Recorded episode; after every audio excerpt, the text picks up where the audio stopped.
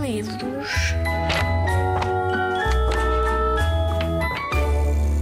Posso começar já, é?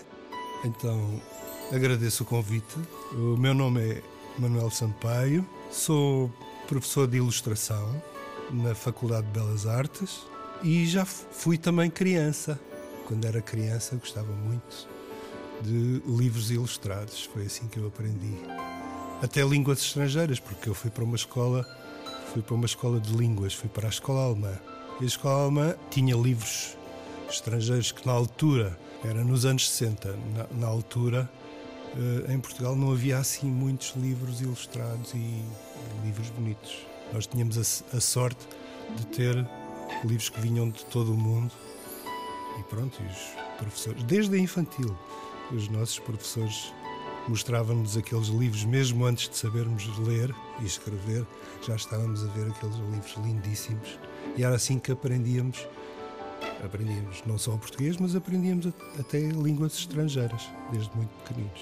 O tempo passou, tornei-me professor de desenho na, na Faculdade de Belas Artes e sou também professor de ilustração. Portanto, ensino já jovens adultos a confrontarem-se com a ilustração, com os livros. A ilustração é um mundo enorme que tem muitas aplicações. Podem-se fazer ilustrações para muita coisa, não só para livros, mas os livros infantis que vocês leem em casa têm uma grande presença no mundo da ilustração, obviamente. Um dos exercícios é tentar fazer livros de ilustração para jovens de diversas idades. Houve um, um ano em que se celebrou o centenário de um escritor, que é o Raul Brandão, que tem uma obra muito famosa que é Os Pescadores, e eu estava à procura de um exercício para dar e lembrei-me repentinamente que, quando era muito jovem, muito criança, lembrava-me de um livro sobre pescadores na Nazaré. Eu não me lembrava sequer do nome do autor. Tentei encontrar colegas meus da altura e perguntei-lhes: epá, vocês lembram-se daquele livro que tinha um, um miúdo que era filho de pescadores? E eles, de repente, também fez-se-lhes uma luz. E sim, lembro, era um livro lindíssimo, tinha umas cores fantásticas. Fomos ver se conseguíamos encontrar o livro. Um livro já raríssimo, já não havia edição nenhuma daquele livro, já tinha desaparecido, mas toda a gente se lembrava dele.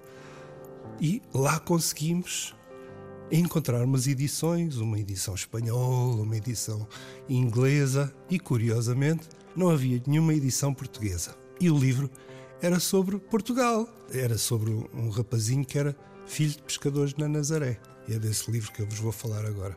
O, o autor é um autor alemão, é, é meio alemão, meio holandês. Uh, muito cedo ele teve de sair da Alemanha, porque na Alemanha foi no tempo do nazismo, ele teve de fugir, foi para os Estados Unidos e continuou a sua atividade de ilustrador em revistas e em jornais. Manteve sempre um espírito aventureiro e rebelde e gostava muito de viajar. E um dia passou aqui por Portugal. Portugal, na altura, era um país muito pobre. É, nos anos 60 ainda havia um regime ditatorial, vocês já devem ter ouvido falar, e Portugal era um país mesmo pobre, mas tinha coisas que eh, as pessoas dos países não tão pobres e eventualmente mais evoluídos descobriam que aqui havia coisas mais interessantes que não tinham desaparecido ainda.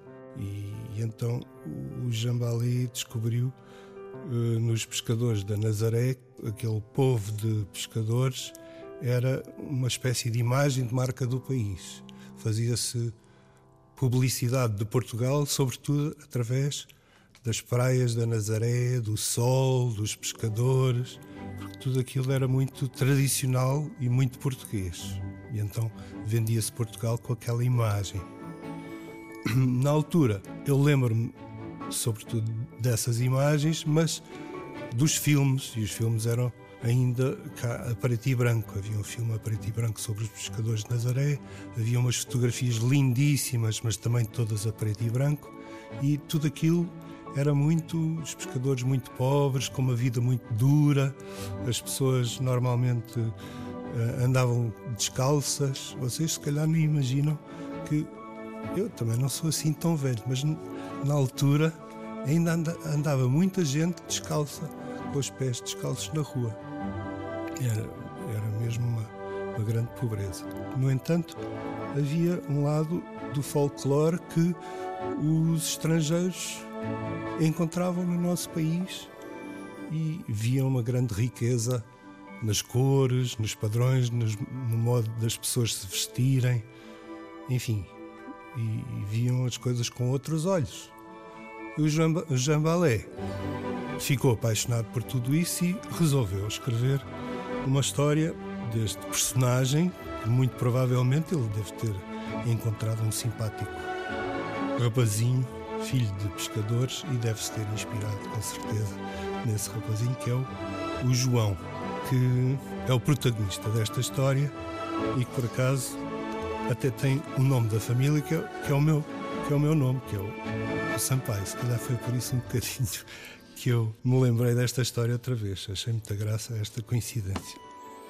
O João é, é portanto, filho de pescadores e a história conta desta família de pescadores a rotina, ou seja, todos os dias a mesma, o trabalho que se repete todos os dias igual, acordar cedo, muito cedo, antes mesmo do galo cantar já os, os pescadores estão de partida para a, a sua faina no mar, que é muito, muito duro, muito perigoso, e o João acompanha-os até à praia.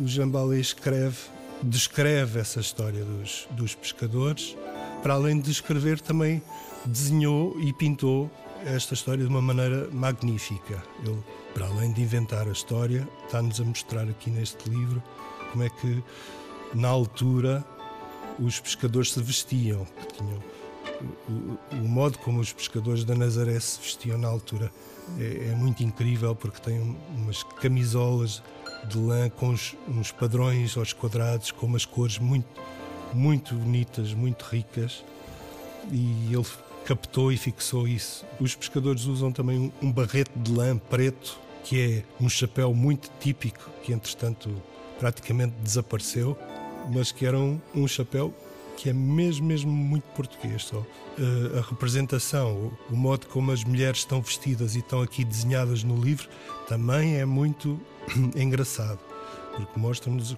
como na altura elas se vestiam com aquelas saias coloridas, apesar de terem, de terem por cima sempre uns véus pretos, ou seja, há esta, luta, esta contradição, de certa maneira, entre roupa muito colorida, mas também coisas que tapam com preto por cima, é, é muito estranho. A história do João. É, o João, às tantas, está um pouco farto daquela vida da família dos pescadores. É sempre a mesma comida, é sempre a mesma rotina da pesca. Ele está farto daquilo. Está a falar com a avó, isto vocês terão de ver no livro, porque aqui o João tem um sonho dá a ideia que, o, que o João adormece de cansaço. E aquele cansaço é um cansaço da vida um bocadinho monótona para ele. Ele quer, quer mudar um bocadinho. Então o sonho dele é uma mudança em que ele resolve sair dali para fora, ir correr pelo país e até sair do país e fazer outras coisas. E então começa a trabalhar numa loja, numa loja de artigos. E ele aí já não é pescador, já é empregado de loja e ajuda a vender as coisas, ajuda a limpar a loja e a loja tem artigos muito bonitos e variados, já não é a mesma coisa que ele fazia em casa. Ele é tão bom trabalhador que às tantas passa a tomar conta da loja. Passa a tomar conta da loja e tem muito sucesso com a loja. E começa a fazer dinheiro e começa a, a ficar cada vez mais, mais rico e começa a ter um, um grande sucesso. Casa-se com uma, uma senhora muito bonita, diz: Ah, eu ainda quero ir mais longe, ainda quero fazer mais coisas. E acha que o país está a ser mal governado. E então quer ser o rei em vez do rei. porque ele acha que o, o, rei não sabe gerir as coisas tão bem como ele fazia, e então ele queria substituir o rei. Entretanto, alguém vai dizer ao rei que o, que o João está a querer substituí-lo. E o rei não acha graça nenhuma a isso e resolve prender o João e resolve levá-lo a julgamento e, e, ver então que, que ideia é essa de me quereres substituir? Achas que eu não sou suficientemente bom? Isto não pode ser assim. O rei eh, resolve puni-lo, resolve castigá-lo. Então o castigo é metê-lo no canhão e mandá-lo para a lua. O João fica muito preocupado, obviamente, que aquilo de, de, ser metido num canhão para ser mandado para a lua não tem graça nenhuma, como vocês devem calcular. E às tantas está na, está na prisão à espera, e depois chega o dia da execução do castigo, ele está no canhão metido com o seu cão. O cão, aliás, vocês podem ver nos desenhos do livro, o cão é um cão muito engraçado, nunca, nunca larga o, o João, está sempre ao lado dele. Também é metido num, num canhão ao lado do, do João. Vão os dois a ser mandados para a lua. Rufa o tambor, pum! Houve-se um enorme estrondo e de repente o João acorda. E acorda em casa da avó. Afinal, tudo aquilo tinha sido um sonho e ele fica super aliviado porque afinal todo aquele sonho de querer muita coisa e muitas coisas uh, diferentes e não sei o quê, só o tinham levado longe demais e que ele até uh, achava que afinal havia aqui coisas em casa dele que ele poderia absolutamente valorizar e é assim mais ou menos a, história é um bocadinho esta que é, pronto, às vezes nós pensamos sempre que uh, como se costuma dizer a galinha da vizinha é melhor que a, que a minha mas se nós formos atentos e valorizarmos as coisas que estão próximas de nós vamos ver que vamos encontrar coisas muito bonitas à nossa volta também. É esta a história do João. Este livro, como eu vos disse, foi uh, descoberto por uma lembrança. Eu depois propus uh, à Calandraca, uh, que ficaram muito espantados por este livro ainda não existir na, em edição portuguesa, porque fazia todo o sentido ele existir cá e ficaram muito contentes e editaram então um livro lindíssimo.